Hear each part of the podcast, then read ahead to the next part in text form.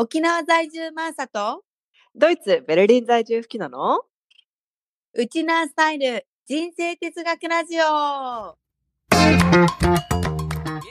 このラジオでは、海外や沖縄生活での日常生活で起こったサプライズを、全世界ウチナーンチの共通ソウル、マックとしてればなんくるないさーを胸に、ウチナースタイル人生哲学として、マーサと吹きのが語り合っていく番組です。私たち二人の超主観的なウチナースタイル哲学ですが、聞いてくださった皆さんの生活のちょっとした知恵となり、少しでも楽しい毎日を送っていただけるようになれば幸いです。皆さんこんばんは、こんにちは、おはようございます。マーサとフキノのウチナースタイル人生哲学ラジオ。今週もやってまいりました。はい、やってまいりました。本当にね、さっき一週間っという間ね。そう。ほんと、3秒でございます。本当だよね。目つぶってたら一週間終わってたって感じだよね。もう私、1ヶ月が3秒ぐらいの感覚で今。恐ろしいですよ、本当に。本当にね、もう、え？もう収録っていつもね、思うもんね。いや、思う。もう、言ったら もうサーフィンの波にずっと乗りまくってる感じですよね、1ヶ月間。あいいじゃん、それ。なんか、あげ、なんかいい感じじゃない？それ。楽しそうそでれがさ、そうそう、それがなんとか荒れ狂う波を乗りこなしてるぐらいの感覚なのよ。どっちかっていうと。あはいはいはいはい。スイスイって感じではなくて。はいはいはい。なんとかさ、あま4とかさあ、みたいな。岸に上がりたいけど上がれないみたいな？そうそうそう。嵐の中乗ってる感じの気分でございます、私はね。あ、そうですか。いや、もう私はもう相変わらず、相変わらずただただなんか時が過ぎていくって感じなんですけどね。ね。え。まあなんかこの忙しさの中で、まあ今週のね、テーマは、イライラしないためのメソッドみたいなね、そんな話を、そうね、イライラしないっていうかもうイライラはしちゃうんで、うん。どう沈めるかだね、私の場合は。how to ね、how to ね。そうそうそうそうそうそうそう。まあそんなことをね今日はね、しちゃうよね。は、はいい語っていけたらなと思いますが、でははい。早速、いつものコーナー、今日の小話じゃあ、じゃあどうしようか。私から行きましょうかね。あ、わかりました。はい。はい。あの、まあちょっとね、うんあ、の、4月は少し忙しいのはちょっと見えてはいたんですけれども、強制的にね、ちょっと休みの時間を入れなきゃと思って、うんうんあ、の、実はね、先週ちょっと一泊二日で、うんあの、県内で泊まりに行ってきたんですけど、はい。またね、あの、ん今週末は、あの、なんと沖縄を出て、久しぶりに、あの、うんもう数年ぶりというかコロナぶりぐらいに、飛行機に乗って九州旅行にね、友人家族と。いいねはい、ようやく、いいもうこの日がね。来たかっていう。ね。ようやくだよね、みんなね。そうそうそうっていう感じで、うんちょっとね、今あの、またお休み前のウキウキではあるんですけれども、うん、うんそれまでにね、あの、ちょっと型をつけておきたい仕事に追われているという。つけておきたいあるよね。あるよね。はい。うんうん。もう休みたいもんね。そう。うんうん前回休んだもののやっぱり旅行先っていうかあの、休み先でもやっぱ仕事めっちゃしてて、あ、そうなんだ。夜中に目が覚めちゃって朝方からカタカタカタカタやってるみたいなそうか感じだったんですようんうんうん気がやっぱり休まらないなみたいなのが。休まんないね。うんうん。まあでも今回はある程度ね、こう、いろいろこうビッグイベント、授業の中でのビッグイベントとか納品とかね、うんそういうのが終わったので、うんまあ少しね、気持ち的には楽かなっていうのを期待していこうかなと思っております。うんうんそうだね。はいマーサがね、この1ヶ月、どんどんどんどんもう画面越しにね、もう疲れて、疲れて疲れていってるのがもう私はね、わかるのでね、本当にもう休んでほしい。本当に休んでほしい。もうね、疲れてますよ、マーサさん。しょぼんってしてってる？カスカスにもうね、なってってる。うんしもうしぼんでいってるよ、もう。エネルギー補給しないと、マーサ。うんだから、もう休んでください本当なんですよそう本当に。うんもう今日はでもね、そのあたりのこともちょっと本テーマでね、うんうん話していけたらなと思っておりますので。あ、わかりました。はい、よろしくお願いします。じゃあ、はい吹きのの小話は？はい。私はね、このドイツは、この週末、イースターホリデーで。あの、金曜日から月曜日までずっとお休みで、まあ、もっと連休取る人もいるんだけど、うんうん。あの、クリスマスに次いで大きいホリデーなんだよね。あ、このヨーロッパそれぐらい大きいんだ。のところ。そうそう、すごい、すごい大きい。まあ、キリストの復活祭なんでね。まあそうね。まあ、そのクリスチャンだったところからすると、すごい、すごい、まあ、お祝いなわけですよ。キリストが復活したぞはいって。はいはい。うん。なのでまあ、休みがあったんで、私たちもね、いろいろ出かけてたんですけど、その4日間のうち1日は動物園に行って、まあ動物園はと特に特別なお出かけってわけでもなないんだけど、よく行くんだけどね。うんうんうん。、で、今回友達家族と一緒に行ったんですよ。はいはい。で、まあ、ふた、子供の年齢も近いし、まあいろいろ一緒に見て回ってたんだけど、その中でカバのエリアに行った時に、うん。なんかあの動物園ってほら、動物特有の匂いがするじゃない？するする。なんかこ。の、肥料みたいなさ。あそうそうそうそう肥料ねそう。肥料というか、そう、うん、なんかいろいろ混じってる匂いがす混じるじゃん。ってるね。うん。そうそう、あーなんか動物臭いな、みたいなさ、うんうんうん。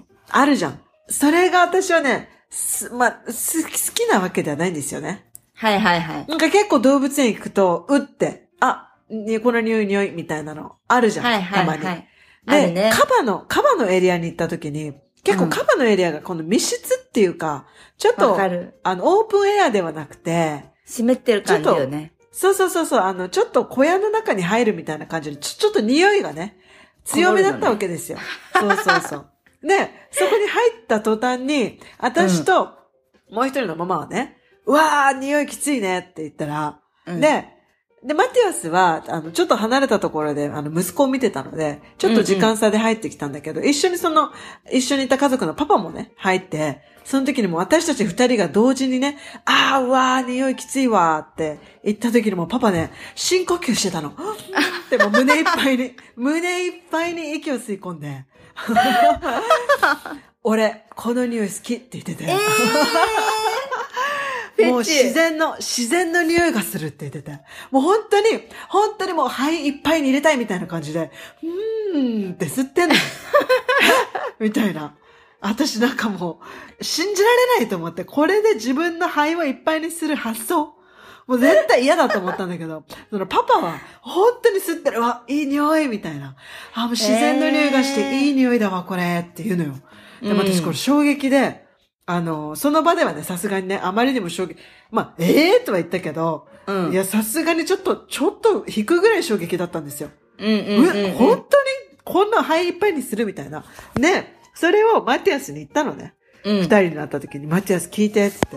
そしたらマティアスも、うん、俺実はちょっとわかるって言ってて。このえー、このなんか、マティアスも幼少期の頃によくこの湖にね、バケーション行ってた時に、うんそこにやっぱりなんかちょっとファーマーズみたいなところがあって、はいはいはいはいでやっぱり牛だとかね、馬だとかね、まあ、はいい、っぱいいるわけですよ、鳥とか。はいはいはい。でもそこにい、もうこの湖に行った時に、いつもこの入ってきたぞっていう時のこの匂いで、あ、俺はまたこの湖に帰ってきたっていうなんかコネクトされちゃってんだよね。なるほど。だだからなんかこのマティアス的にもこの、この動物園のこの獣臭を嗅ぐと、この幼少期の楽しかった思い出を思い出すみたいで。はいはい、カムバックしてるんだね。そうそう、ああ、いいなーみたいなさ。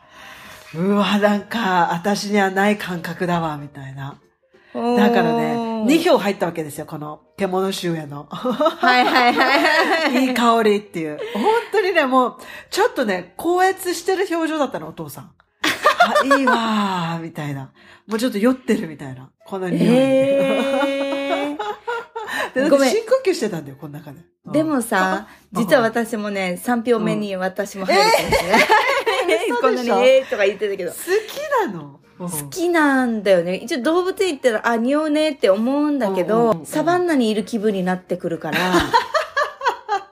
行ったことないサバンナに。行ったことね そう。行ったことないのよ、私も。ないんだけど、ただ、あの、ほら、石川に行くとさ、沖縄のねうんう、ん石川という地域に行くとさ、うんうんほら、牛がいっぱい飼われてるからさ、ねうんうんうん牛の匂いは草って思うよ。え、でも近いじゃん。でもね、飼料の匂いがまだ青々しい匂いがすんのよ、動物園って。へー。だから、まだ、なんだろう、若干その草の、枯れ草の香ばしさの匂いというか、なんか草の匂いもするっていうか、もちろん動物の体臭とか、だから混じってるじゃん、いろいろ。そうそうそう、糞尿の匂いとかするんだけど、うんうんうん。うんサバンナうにん。いる気分で嬉しいか？サバンナ来たって思うかなって私今一生懸命イメージを膨らまそうとしてるんだけどさ、。自分が動物に帰った気分？自分の中の動物性そこまで感じる？ここはフリーダムって感じの。ここフリーダム？ええそうなの？私の原点みたいな感じの。ええ動物なの匂いで。本当？えー、え、それこそさ、言ったら、うん吹き野のいの田舎だってさ、動物とか草とかの匂いはするでしょ？いやいやいやいやいや海の匂いですよ、うちは。海か。海の塩臭い匂いがするんですよ。いい匂いじゃなくて、ちょっと塩臭いんだけどさ。なるほどね海ですよ、海。結構でもうん私、森林の中の匂いとか大好きなんだよね。いや、森林は好きよ、私も。なんていうかさ、動物がだから、せないけど、森林ってなんかみずみずしい香りがするじゃない、うんな、どんな香りって言われたらよくわかんないんだけど、うんなんか葉っぱとか、木の幹とか、なんかちょっとうん、潤ってるじゃん。モイスチャーみたいなさ、マイナス。スイオン的な。うんうん。でも、ここれは、ちょっとし、肥料とか飼料とか、そんなのとは全然違うぞ。いや、違うんとは言えないけど、森林のあの匂いも実は微生物とか、あの、ちっちゃい葉っぱとか虫が出してる、はいはい、はい。あの毒素の匂いなんだよね、本来。あ、毒素なの？あの、糞とかさ、体あそうなんだ。体臭的な、そう。そうそう。匂いは、でも結構、うん。森林セラピーって言われてるほど、その匂いがね、うんうん。人間の中にも、ちゃんとこううん。設計図の中に、あの、ナチュラルに戻るっていう、なんだろう。あるらしいのよ、学説によあ、るだから原点ってそういうことね。そう。で、多分うん私が思うに動物園って一定区画の中にあまりに動物が多すぎるから臭いんだと思うんだけど。森とかサバンナに行けば一応ほら、その広さに対しての動物の発生率ってうん。分散されてるからさ、そんなき、そうだね。だからそんなまあ行ったことないんだ匂けどね。誰 誰って感じ。サバンナ行ったことないんだけどでね。も、でもサバンナいいよってサバンナ推しだと。いや、そうそうそうそう、自然の匂い推しってことね。へえ。結そうか。構そうそう、慣れちゃうかうんも。うんずっといへえ、たら。なるほどね。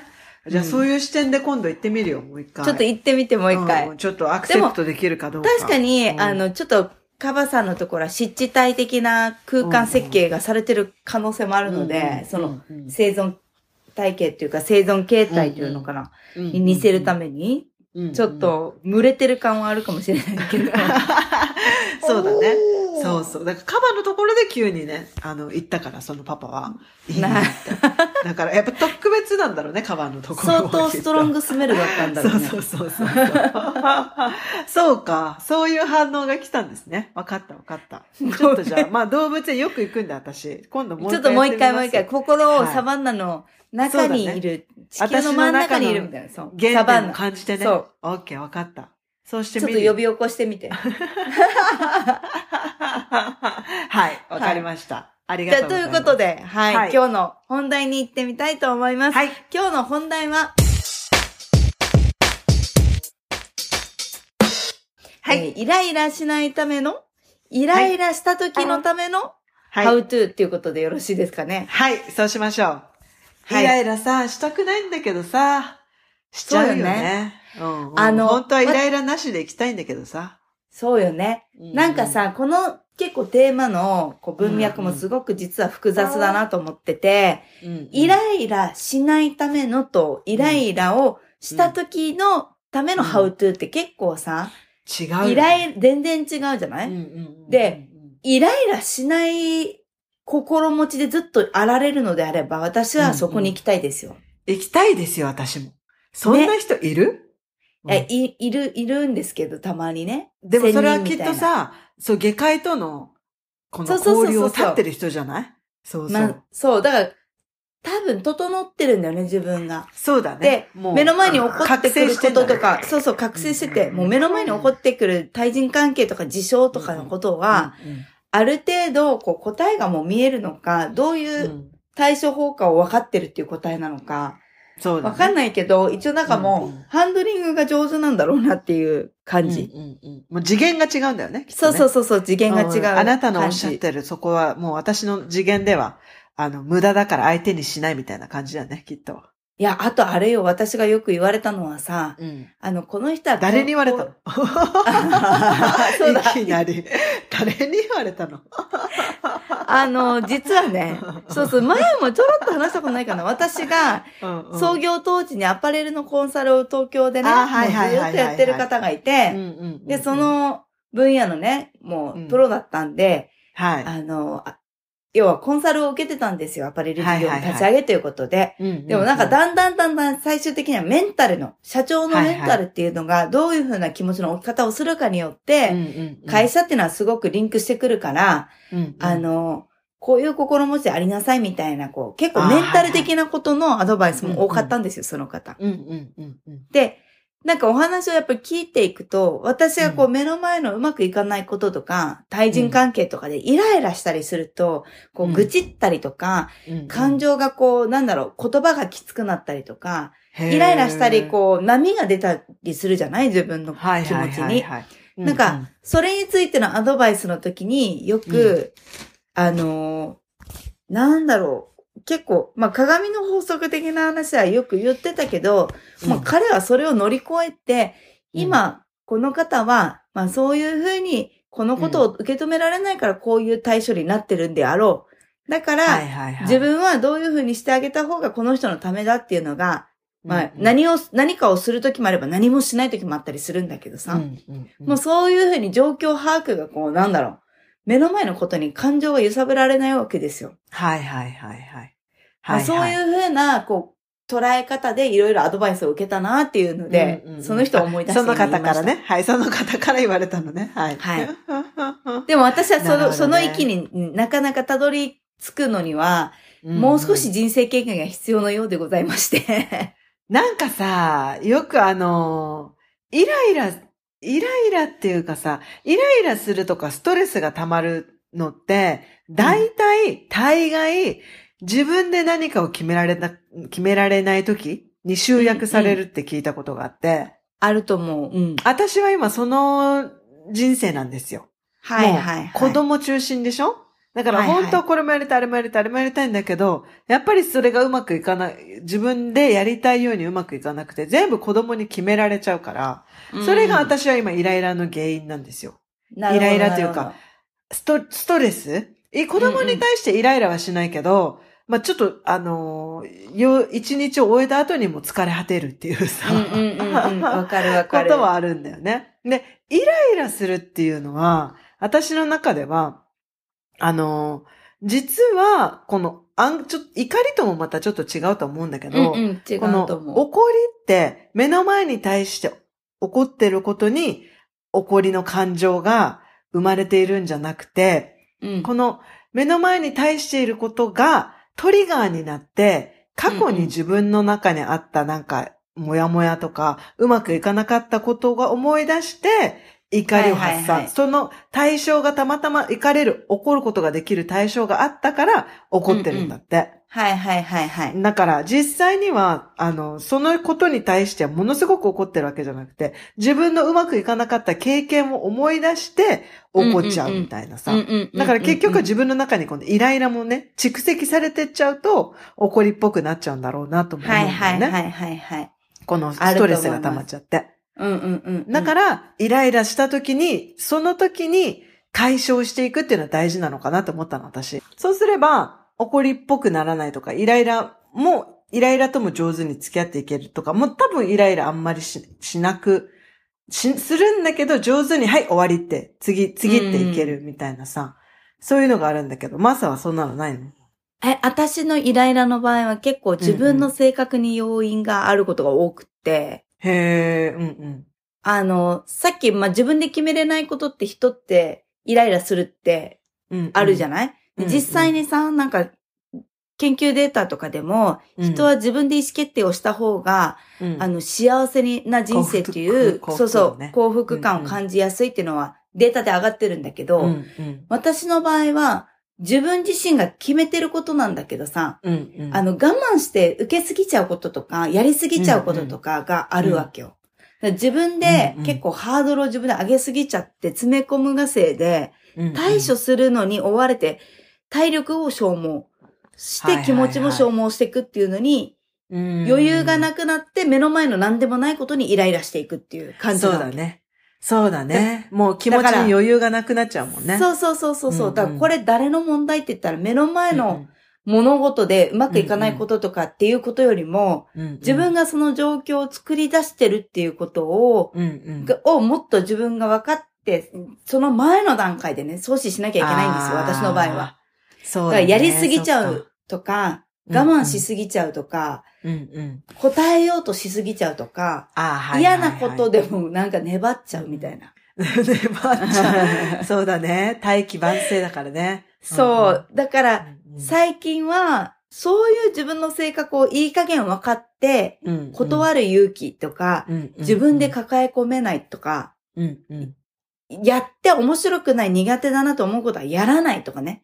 なんかもうそういうことをして、時間とか、その自分の心の余裕を作らないと、すべてにイライラするぞっていう危機感をとても感じております。ああ、なるほどね、うん、それでイライラしないための方法なわけね、まあそうなの、そうなの。だから自分の性格を分かって、自分がどういう風になったら一番イライラしやすくなることになるのかっていう根本原因は、自分の性格にあるっていうのまでは分かってたから、うんうんうん、それが、こう、ね、そうそうそう、最初にイライラする元をまず回避、状況を作らないっていうのがね。ねでもなんか今話してたら、イライラってやっぱり体力がなくなってきて、疲れ果てて、気持ちに余裕がなくなって、やっぱイライラしてきちゃうって感じだよね。うん、そうそう。それはなんか共通してる気がする。私ももう一日の終わりはもう疲れ果てて、そうなの気力がなくても、とりあえず回復って感じで寝るんだけどさ。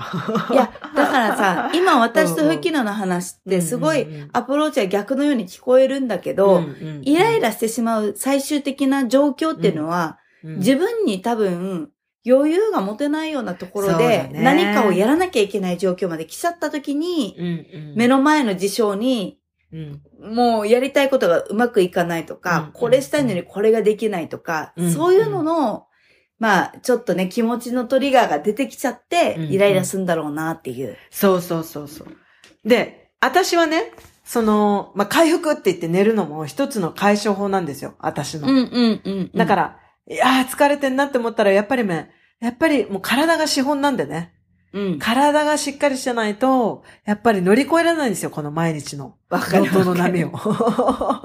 なので、大事睡眠。なので、イライラしてる時こそ寝る。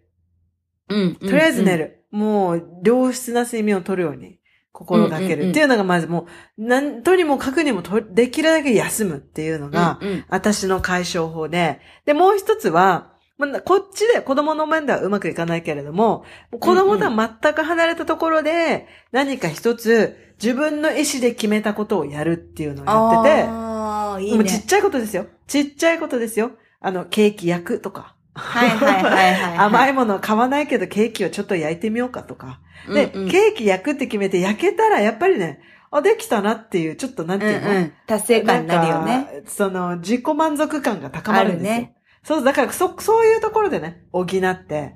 だから、うんうん、イライラなんかもするときこそ、自分一人で完結できる、決められ、うんうんうん、自分一人で完結できることを一つやる。うんうんうん。それはね、私の中で、結構ね、私の中では、う、うまく回ってて、今。確かに、だから確かに。あのー、もう娘も息子もさ、今、全然話も通じない。あ、娘はだいぶ通じるようになってきたけど、やっぱりまだわからないことも多いから、うんうん、主張がね、まだ激しいんですよ。だけど、うんうん、そこはもう私もね、余裕を持ってね、あの、ちょっと対処できるようになったりとか。なるほどね。効果を感じてますよ。え、私結構そういうハウトゥーでいくと、うんうん、もうカーってなっちゃった時の対処法は一応二つ持ってて、一、うんうん、個は一応深呼吸をたくさんする。これさ、アンガーマネジメントじゃない？そうそうそうそう。それもあるんだけど、これ聞く？聞く。なんか、まあ、アンガーマネジメントとかそういうのはもちろん読んだこともあるし、うんうん、あの実践したりとかもあるんだけど、自分の中で一番効果があったのは、うん、あの、呼吸が浅くなってるんだよね。イライラしてる時って。あと不安に感じてる時とかって。一回もう深呼吸をこう、心が落ち着くまで、もう無理やりやるっていうのは、うん結構すぐ今のイライラみたいなのを落ち着くとか、なんかすごいモヤモヤしてて嫌だなとかっていう気分とか動機とかね。うんそういう時に、は深呼吸がやっぱり効くなっていうのが自分の中でやっぱりあって続けてることと、落ち着くまで？落ち着くまでやってる。あともう一個は、あの、5秒離れるとか、5秒我慢するとかもアンガーマネジメントによくあるんだけど子育てのイライラとかの対処法でも。うんうんうん私の場合、まあ、その場で離れるとかっていう子供とかだけじゃなくても、大人の世界でもイライラあるから、うんうん一回蓋を知るっていう感じにしてて、一回もう、蓋をする？うんうん。そう、そのことについて考えないっていう蓋をする？まあ、あはいはいはい。その場を離れるみたいなのと一緒。うのね。うん。一回プツって切って寝るとかうん、一回プツって切って違うことをやるとか、もう一回で返信はしないとか。なんかそういう風にして、一回その場を離れるみたいなことうんをそういう風に、なんだろう、状況的にもやるっていうか、あ状況っていうか物理的じゃなくてもやるっていうか、物理的なのかな、それは。うんうんそうそうそうそう。まあうん自分の行動をね、一回そこにはでリンクさせないっていうかね。うんうんうん。そうそうそうああ。なるほどね。いや、私も離れるっていうのはさ、うんよく聞くけど、私にとってこのね、とりあえず10秒考えるとかさ、あるじゃん、アンガーマネジメントでも。うんうんうん。全然聞かないんですよ、私これ。いや、10秒はね、足りないのよ、私もやったけど。そうそうそう。全然5秒とか聞かない。全然聞かないからうん聞。かない聞かない。うんうんもう忘れるぐらい離れた方がいい。う。そうそうそう。だから、そんな場を離れるっていうのは私も今のところすごい聞いてて、うんもう私の場合トイレに駆け込むんですけど。うんうん。もうママトイレ行くよっつって。そうそう、鍵かけてね。はいはいはい娘が入ってこれないように。そうそう。まあ、ドアの外外では泣き叫んでるんですけど、うんうんうん。もうとりあえず物理的な距離をね、ちょっとしばらく置いて。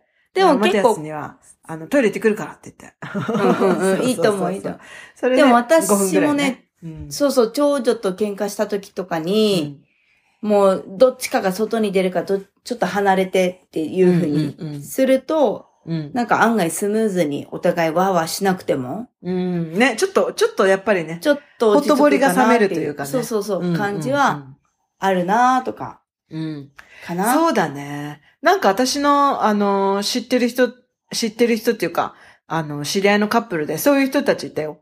もうすっごい喧嘩してるけど、すっごい喧嘩してるトピックがあるんだけど、うんううん。まくやっていくために一回蓋をすんのよ。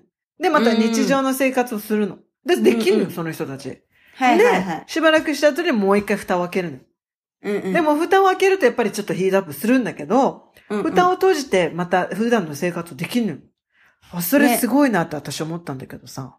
結構でも、蓋を難してる時に、うん。蓋をしてる時に内省をして、自分の捉え方とうんうん。か、価値、あの、受け取り方とかを、ちょっとうんうん客観的に見直す期間にもなるから、そうだね。そうそうそうそう、結構そういうのは時間を置くって大事だなとかはうんうん。思ったりうんうん。そうだね。するかな。うんうんうん。蓋を置いてよく歩いて、歩くといいとかって言われるよね。あるあるある。うんうん。だから歩いて一回一人でね。ね、今ここ的な感じで、ちょっと違うところに意識を持っていくと、うんうんあんまり怒ってた気持ちがなくなれば、そんな大きいことにも感じなくなったりとか、うんうんそうだよね。そうだよね。うんうんやっぱ余裕ができるからね。ね。そうそうそうそう。ん特に子供に対してのイライラとかはそんなにイライラしなくてもいいんじゃないかっていうのは、うん何回も後から反省したことがあって、そうだよ。ね。そうだよね。お怒りすぎたなとか、うんうん、そんなに怒らなくくていいよねとか、なんででも怒ってしまう癖がついちゃってんだろうみたいな。あ、はいはいはいはいはい。あ反射的に怒ってるだけだなとか私怒りはしないんだけど、怒りはしないからこそ余計にね、イライラするんですよ。あ、もう本当早くやってほしい、早くやってほしいとか、怒らないで、だから、付き合うのよ。娘の、あのー時間に。はいはいはいはい。だから、一生懸命、一生懸命言葉で話してやってるんだけど、長く、長くかかるから、うん、うん。それでね、イライラしてきたりして、怒ったりはしないけど、やっぱりストレスが溜まってくんだよね、私側に。え、逆にイライラしてくるじゃない、うん。それ溜まった時に爆発になる時ってどうしてるの？爆発はね、ほとんどしたことないね。一回だけ記憶にあるのは机バシーンってやっちゃって、それをすごい反省して、それ以降いやいやま子供の前に限らずさ、うん。イライラって溜まったらどっかで爆発しそうになるじゃない？ああ、だから、その場で私は、あの、べ、全く別のところで、で、自己満足感を高めていく。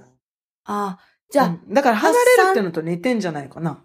だから、発散っていうよりかは消化する感じなんだ。イライラのた、こう。そうそうそうそうそうそう。だから沈めてんだよね、私の場合は。だから、なるほどね離れ、離れてるようなもんだよね。こっちでははいはいうまくいかないけど、私、だから、うまくいかないことがあるとさ、私ってダメな人間だな、みたいなうん。感じで、なんか自己否定が始まってきちゃうのよ。これもできない、うんあれもできないみたいな。あ、今日もこれできなかった、あれもできなかったみたいなさ。自己嫌悪に陥っちゃうとか、自己否定が始まっちゃうから、そうじゃないぞと。ほら、うん。ケーキ作るって言ってケーキ作れたじゃんとか、うん自分をね、鼓舞する、あの、はいはいはいメソッドを何かしら見つけて、例えば日記書く、毎日書くとかだったら、ほら、ちゃんと今日も書けたとか、そんなちっちゃいレベルでいいんですよ。はいはいだけど、はいはい。私はちゃんと自分で決めたことは実現できるぞっていう。軸を持っとくと、あの、なんていうの、イライラして、私はダメだみたいに陥らない、陥らなくて済む。済むみ私の場合ね。たいなね。そうそうはいそうそうはいはいそうそうそう。え結構そんなでいくと私はめっちゃ発散型かもしれない。あ、感情を発散してスッキリするタイプ？うんこともよくある。へあーの、さっき言ったその、なんかね、ちょっと離れるとかはもちろんあるけど、うん毎回毎回、発散できないからさ。うんうんうんうんでも、発散できるときはめっちゃ泣くし、めっちゃわーって叫ぶとか、あ、そう。うんんんもう怒ってクッション叩いてるとか、怒りの感情は一応そのまま出すことはめっちゃある。でもね、それいいよね。私ね、あだから怒ってる人魅力的だなってよく思ってたよ。いや、一応ね、それさ、一人でやってるのをカメラとかで撮っといたら超恥ずかしいからね。もう、人間の、こう、原始的な感情むき出しで、やってますね、から対して攻撃してると。ーって言って、これやる、えこれやる、これやるとかって言いながら。あ、本当？そんなことすんの？やるやるやる。するすあ、でもる。気持ちいいでしょ、それ絶対。いや、そしたらその後さ、うんうんキョトンってなってさ、うんうんは、すっきりしてるんだよ。もう思い切ってやったから、すっきりするすっきりして喉もちょっと痛いな、みたいな感じだけど、何やってんだろうってなるわけよ。あ、そう。あ、でもそれも健康的だね。誰も傷つけないしね。で、私、受ける話があって、あの、幼少期の時にね、もうそれこそ母も口うるさい、あうんの、うん。ババアだったんですよ。ババアって言うとちょっとあれなんですけど、母親も、うん。ちょっとあの、そういう、私もね、似てるんですけど、、うんうんうんあの、ちょっと口うるさい方でして、あ、そう。でうん。もういちいちいちいち細かいこと言われるからもう嫌でイライラしてて、私はもうトイレに閉じこもって、うんうん。ブツブツブツブツ文句言ってたんですよ。子供の小学生の時に。トイレで。何なの？何なの？あんなこと言ってるけど、うん。自分だってこんなことしてたくせに、なんで私だけこんなって言ってるわけ？は？もう意味わからんお母さんとかとかっていうのを、ブツブツ30分くらい言ってたんですよ。トイレで？そう。トイレで？すごくない？それ。それすごいよ。でも、母親に言うと、もう反抗してるってなっちゃって、余計いやだから怒られるから、偉いようん。そう自分の中で、トイレの中にこもって、反抗してたんですよ、自分でね。偉だい、かわそしたら、いい。違う、そしたら母親がそれ聞いててずっと、ドアのそばに立ってたと。そう、あんた一人で何ブツブツ言ってるのって言って、聞いてたらお母さんに対しての文句じゃないこのさっきの怒られたことの反抗してるから、もううちの母親も笑っちゃって、かわいいもうよ。ウケると思って、うんうん。いや、今でも、あの、その感じ治らないんだなと思ってさ。いや、私さ、それうちの娘がやってたらもう愛しさしか感じないけどね。え、そうでしょ？かわいく結構私、車の中でもそういうのやってうんうんて、一人で運転してて、うんうんうん。もう何なの？普通こんなのあり得る？いや、絶対行かないでしょとかっていう、もう本当に自分のただの価値観のエゴを言いまくうんうんうん。って、あ、だ人からそれを一回出すんす。ですよ。そう、一人ごとで言うのよ。なるほどね。そう、そうすると、それいいかも。でも自分の考えてること一応言葉にすると、すんごい偏ってんなとか、すごい怒ってんなとかって、ちょっと客あ観視する。聞こえてくるからら。ね、耳からね。耳からまた戻ってくるから。発して、そう、発して、戻ってくるまでに時間があるじゃない？うんうんうんそれで、ちょっと脳の捉え方が変わるんですよ。いはいはい。へえ、あ、すごいそれいいことじゃない？いことなのかな？え、いいこと？だってさ、だって誰にも迷惑かけてないじゃない？え、そうなんだけど、うんうんうんうんうん。そんなのだから見られたらすっごい恥ずかしいよ。まあまあまあまあまあまあまあ、見られないところでやるんだろうけどさ。そうそうそうえ、私そんなアイディア考えたことないな。ちょ、やってみいいねて面白いから。うん。良さそう。なんかちょっと私やってる間でも自分で笑っちゃいそうだよ。そうそうそう。いや、だから、笑ってしまえばこっちのもんだわけよ。そうそうだから言そうそうそう。ってるのが馬鹿らしくなれば、うんうんうんうん馬鹿らしいと捉え直してることになるから、へえ。そこまで行かれるのも羨ましいんだよね。私は。ああ、でもこれはほら、感情の起伏が私激しい方ですから、いや、だからさ、それさ、私、いや、魅力的だと思うよ、とっても。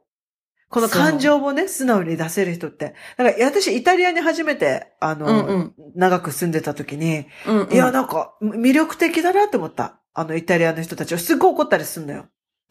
なイタリアの人たちはすごい怒ってるんだけど、なんか私ね、それがすごい、み女の人とかもね、すっごい怒ってるのよ。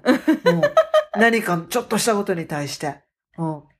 で、すっごい怒ってバーバーバーバー言ってんだけど、うんうんこんな大しちっちゃなことで、ここまで怒れるってすごいなとか思ったりさ。あとこのインドに行った時も、すぐ泣くなよ、大の大人も。大の大きなおじさんとかも、嬉しいって言って泣いたりするのよ。だからそれもさ、私すごい魅力的だなって思ったのよ。いや、でも感情を出すと、そう、表に。泣くのもそうじゃん,、うんうんうん泣い。た方が落ち着いたりするじゃん。子供もさ、そうそうそうそう。うんもうわけわかんなくてギャーって泣くときあるじゃん。自分の気持ちも抑えられなくってもうんうんうんうん、あとわかんなくてパニックで泣くみたいな。うん、そうそうそうそう。でもその後って結構一回泣き終わったうんら、うん、もう落ち着いて寝るじゃん。そうそうそうそうそう。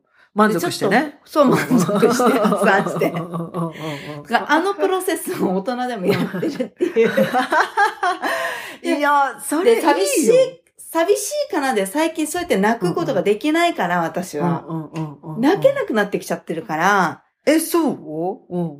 もう新人時代の時なんか社会人の、うんうん、もう泣くの人前でも、もう我慢しても我慢ができなくっえ、て、悔しさで泣くってこと？悔しさで泣くわけよ。で、声とかあ顔とか震えてるわけ。もう何言ってるかわかんないのよ。あ、そう。へーみたいなのになって。そう。うんうんうんうん。上司の前で？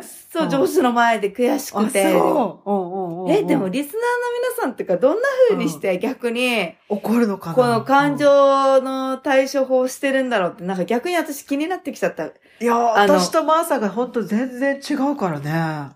そう、だからみんな、うん、それぞれ持ってる、うんなんだろう、うんは how to というか、メソッドなのか、方ね。うんうんそう、コツなのかね。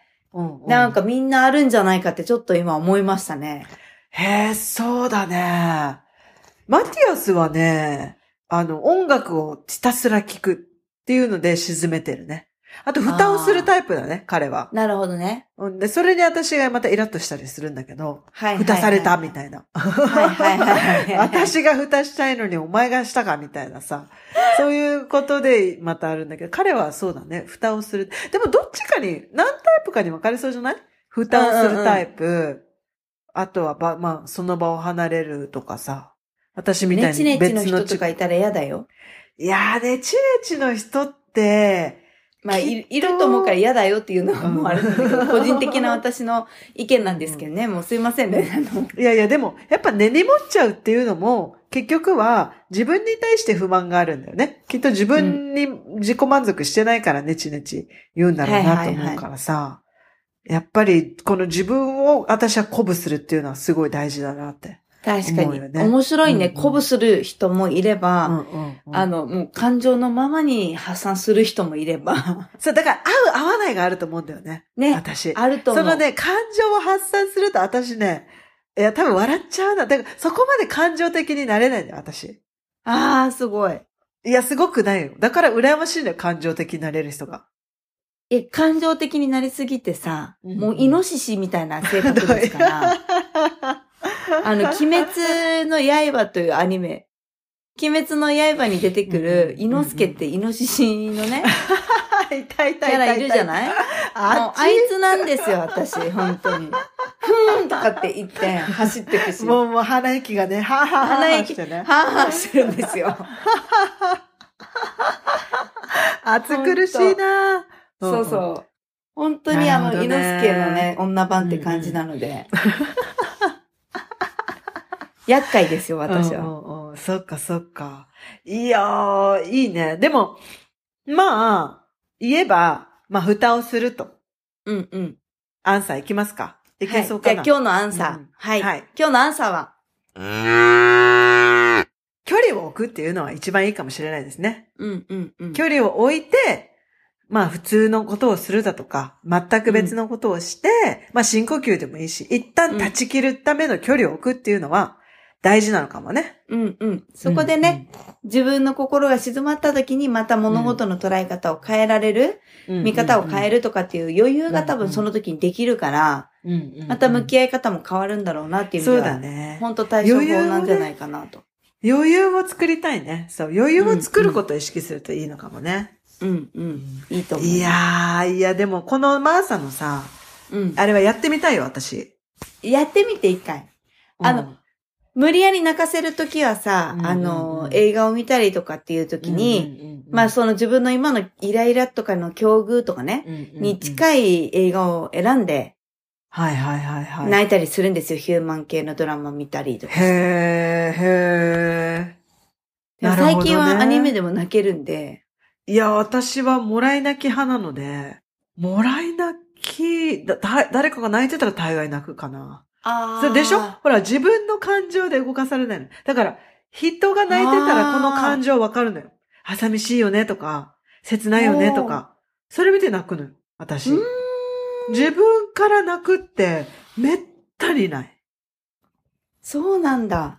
結構もらい泣きは私すごいよ、私。すっごいするんだけど。え、だったら映画とかいいんじゃん、いや、だから映画もすごい泣きますよ。でも、それこの間言った、あのーみたいに、な、どっかの話でしたんだけど、すごい泣けるよって言われて望んだら全然泣けないとかあるんだけどね。ああ、あ、なるほどね。でも私の場合の泣き方は、映画を見て、もちろん映画のシーンで感動的になったりとか、こう悲しくなったりして、うん泣くんだけど、うん私の泣き方は、うんそのシーンと自分の過去にあった悲しかった出来事をリンクさせて泣くんですよ。あ、そだから、あう。の。想定以上に泣くんですよ、だから。想定以上に そう。映画の公開以上に泣くんですよ、私。はいはいはいはいはい。自分のことを思い出してね。そうそう、私うんうんうん CM30 秒でもすごい号泣できる人なんで、そうだね。確かにそういうのがだんだんだんだんこう、鈍くなってきてはいるんだけれどうんも、うんうん若い時はそんなタイプだったんで、ちょっと、リンクさせてみて、あの、過去のイライラとか悔しかったとかを、いや映画で見てとか繋がらない、ねいや、例えば私がこのもらい泣きするのは、私もリンクしてるんだと思うよ。私もそういう思いし、あしてる？うんうんうん。いや、そうじゃないとやっぱり共感できないからさ。そうよね、そうよね。私もこの寂しい思い知ってるよっていうのは、私も寂しい思いをしてたことがきっとあって、悲しかったとか、それに共感して泣いてるんだと思うけど、すごい具体的にそういうことを意識したことはない。あうんうんうんー、なるうん。ほど。ただただ、わかるその気持ちっていうのだけ。私、その気持ちどこで感じたかを探しに行くもんね。ああ、あいつのあの時のあれかってなって、そうだよね、寂しかったね、とか、辛かったね、とか、こう、なんか映画見て自分に。あの、掘り起こして戻ってくるぐらい、でも探しに行くのもいいかもね。自分とコネクトするって意味では。うんうん、まあまあまうんうんうん。あ、そうね。まあまあまあ。そういう時間がある時にしかできないなって今思ったんだけど、そんなに、そんなにそれをやってるかって言われたら、うんうんうんあの、時間がないので、そんなやらないんですけど、あなんかふとね、うんうんうん。そういう時間が取れて映画を見たりとかした時に、うんうんうん。号泣した時にはそういうことになってます、ね。嬉しくても泣くの、マーさ泣く。あ、でも嬉しくて泣くは、あのーありますよ。仕事とかで、こういうふうに、あの、認めてもらえたとか、お客さんから嬉しい声をもらったとかね。うんうんうん。なんかそういうの、で、あ、ここまで辛かったのに頑張ってきてよかった、みたいな感じの。ほどねへで、ー泣くことは。うんうんうんうん。よく頑張ったよね。今期や頑張ったとかね。あさっきの独り言は褒めるときにも使ってましたね。あ、そうなんだ。いいね。独り言、いいね。それは、マーサとマーサの哲学じゃない。いやいやいや、だって誰にも迷惑かけずにさ、平和にことが済まされるんだよ。は、あの、聞かれてたら恥ずかしい。たまに、たまにお店とかでも、あの、お客さんいない時とかに、独り言言ってんですよ。いや今日は頑張ったとか言ってて。もう染みついてんねん。染みついてんねん。いや今日はご飯も食べずにご飯乗り越えたよとかって言ってるから。自分で。自分に。もう足パンパンだよね、わかるとかって言いながあ、ら。ほんとほんとあ、そう。あ、私それすごいいいと思う。外な恥ずかしい面のそうそう、意外なマーサの一面ですよ、これ。でもすごいいいと思う、私。めっちゃ鼓舞してますよ。うん、あ、それ、もうこれ、アンサーそれにした方がいいんじゃない？ええー、独り言。独り言。そ うそうそうそうそう。感情の赴くままに独り言を言う。えーうんこの独り言やってる方いたら、あの、ぜひコメントしてほしいな あの、仲間欲しいなそうだね。DM ください、ぜひ。そう、わかるってお互いに言いたいですね。うん。痛いですね。そう、私が全然共感してあげられないのね。このうまいやいやいやいや、全然いいんだけどさ。いや、このタイプは他にもいるのかなっていう好奇心もあってね。そうだね。そこまでか。もうだってあれでしょ？もう好きあらばって感じでしょ？そう、そうそうそう、うんうん。車の中、お店、仕事終わった後とか、始まる前とかも、もう今日は雨だなとかって言いながら、あ、看板今日も濡れるのか、みたいな、なんか、